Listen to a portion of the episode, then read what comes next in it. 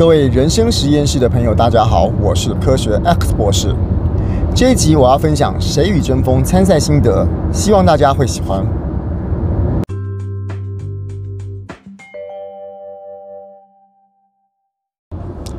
我忽然发现啊，在海选的，我忽然发现啊，在海选的那一天，跟台上的那些评审们的应答，跟我们有时候去做找一个工作的时候面试很像。那那天我有一个很深刻的想法，趁现在赶快先记录一下哦。嗯，不论是去面试也好，或者是去参加这种呃海选，有评审在帮你打分数的也好，就是基本上它就是个对谈的过程中来了解你这个人的深度，了解你这个人适合这部这个单位也好，或者适合这个节目也好，它就是一个沟通的过程。那说实在的啊。我们要参加这种对谈，比方讲，就是不论是面试也好，或者是甄选也好，我们会在心里面一定会有一个稿子。我大概会想说，我去了之后要讲哪些东西。那在这个过程中，我有哪些非讲不可的？甚至于搞不好有些人都已经把呃面谈之中，我今天会假设我可能是三分钟是五分钟，我都把它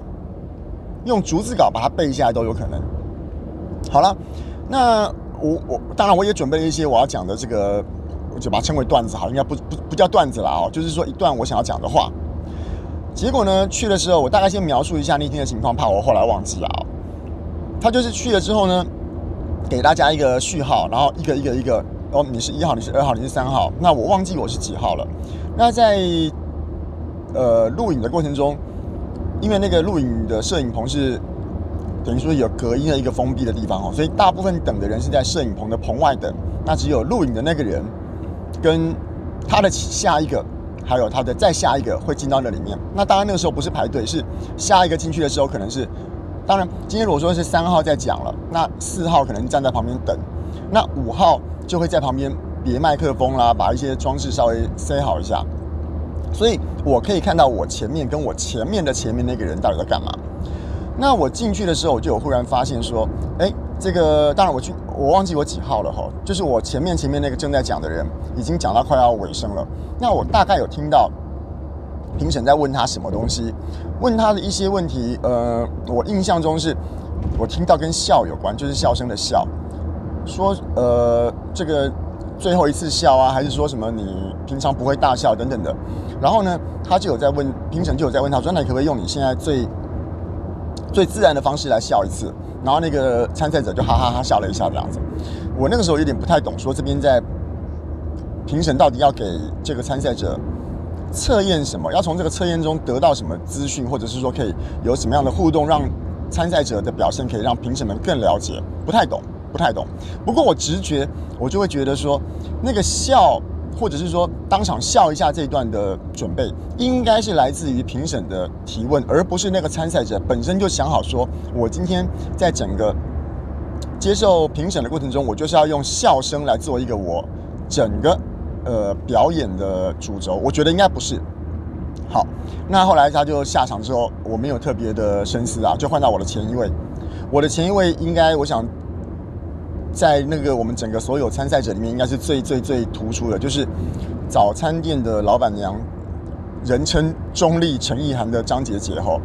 她一上去可以说是立刻就是呃，不要说惊艳这个这个这个惊艳全场，因为全场也只有评审六个人哦，就是一上去的时候的那个，我很不想说气场这四个这两个字，因为气场是一个我很喜欢把东西量化，嗯，什么叫气场？他一上去，然后一站，我可以在后台看到那个电视哦，看到那个，嗯，应该说是监看的荧幕。然后呢，他就开始，我印象中是大概就是介绍说，类似像是大家好，用我装不出来的声音了哦。大家好，我是呃什么早餐店老板娘，然后我呃大概是江湖上的人都叫我钟丽陈意涵之类的。然后呢，当然大家会觉得很有趣、很新鲜呐、然后。那个老板娘就接着说：“我怎样怎样怎样怎样怎样，然后呢，我来这边呢，我希望怎么样怎么样怎么样。然后他讲的很有趣嘛，然后他讲讲到一段时间之后会留个停，留个留白给评审插话。评审就问他说：‘哦，那你身为一个老板娘，可能怎么样怎么样怎么样怎么样？’然后他就噼里啪啦啪啦又讲一段。那讲一段之后，老板又那评审又接着问说：“哦，那到你你刚刚说，那你跟客人相处过程中是不是怎么样怎么样怎么样？”然后老板娘又回了一大堆。那后，来呢，又接着，这是我印象中啊，就我现在举个例子，他可能又回了说：“呃，那你为什么要叫中义诚意涵等等的？”那老板娘接着回答了。好了，那轮到我了吼。嗯、我当然我也想好了东西。那一去的时候，当然我们有一些个人资料放在评审的桌子上，所以评审的桌上，呃，我一定会这个我跟我的标签跟国家太空中心连接，应该算是已经有点深了，我要拿掉，呃，也我也不用拿掉了，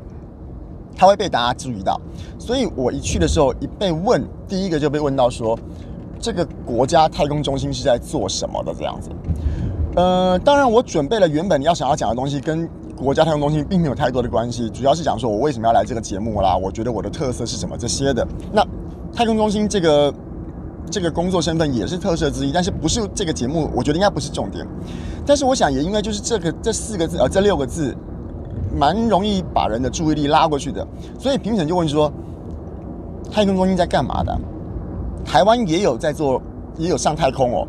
所以，那整个的话题里面，如果说这个时间很珍贵的话，我用了一段时间来做太空中心的科普了。当然，我本来就很想要做太空中心的科普啦。可是，我想太空中心的科普的这个桥段出现在我跟评审的对谈里面，其实，呃，我只是满足了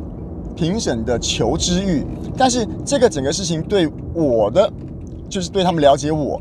我的感觉啦，我的感觉啦，并没有太多太多的帮助，因为我就是在那边介绍科普而已。当然后我回头想想，他有可能因为我很热情的介绍太空中心，让他喜欢我这个人。但是我在想，这个应该不是在，不是在这种受审的阶段里面需要做的事。我真的那个时候需要做的，应该是赶快表现我自己的特色才对。他会，我会通过海选，应该是因为我的特色或者是我的理念，而不是我把。国家太空中心介绍得很好，这个条件不是在这个场合需要的。虽然我很喜欢做这件事啊、哦，好，所以那个时候呢，糟糕，呃，不能说糟糕啊。第一个评审这样问了之后，我印象中第二个评审接着问了，第二个问题、第三个问题都是围绕在跟我印象中现在有点想不起来，当时紧张，跟太空中心有关的话题占掉了大概一半到三分之一左右的时间。那后来接着再问，就停顿点的时候，就就有其他评审接着问了说，那讲到什么其他话题，我才好不容易拉回到我原本想要讲的，就是我自己的特色，也就是理性诉求，理性大过感性，理性会输给感性，这些东西才是我原本想好的一个我想要在这里面讲的过程。好，那我今天想要讲的，我们今天面试也好，我们今天这个参加这种评审也好，很明显啊，我跟张杰杰、忠义诚意涵早餐店老板娘就有很大的不同，是整个在面试的过程中的流程，在他的那一段里面是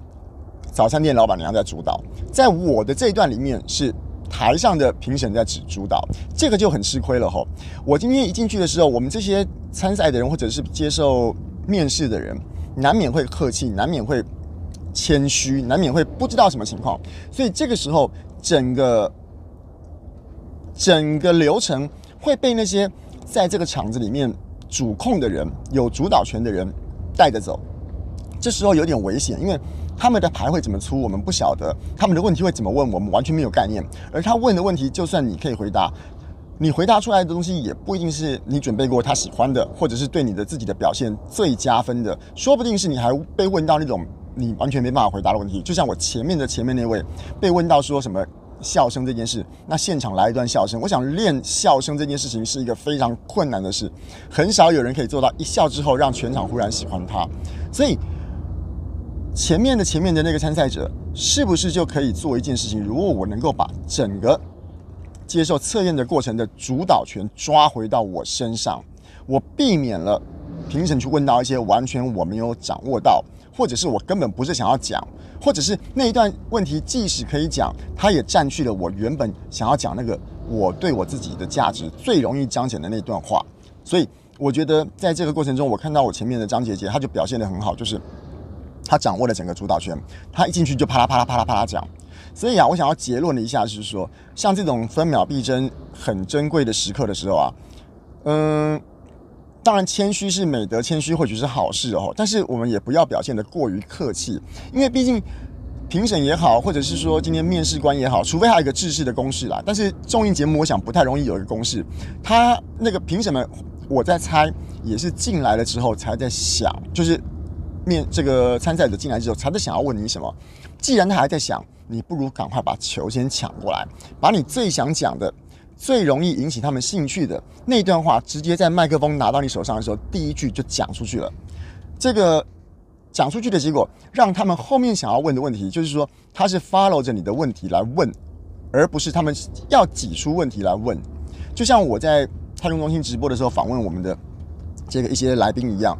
我是就着他的问题去问下一个问题。为什么这样好？因为这样他才容易好回答，我们的访问的节目才不会太难看。他还跟我讲。他小时候的事，读书的事，我就接着问他小时候的事，读书的事。他跟我讲说他求学的事情，我就接着问他求学的事情。这样他好回答，结果这个节目才会好看。但是如果他什么都不讲，或者是说我有个心中有个底的事，他都不讲的时候，他没有把这个整个节目的节奏、节目的主轴拉到他身上，我就必须要挤一些问题来问他，而我挤出的问题，他就可能会答不出来。同样道理啦，所以我们下一次，我现在想要把自己做个结论，下一次再碰到一些。面试也好，这个评审也好，我大概一开始的时候，我们其实会输会赢，评审喜欢什么样子，面试官喜欢什么喜欢什么样子，我们都不晓得。先把整个主控权掌握在自己身上，球在自己身上，我们怎么打，评审们怎么接，然后让整个流程的焦点集中在我们想要传达的事情，这个才是我想要讲的重点。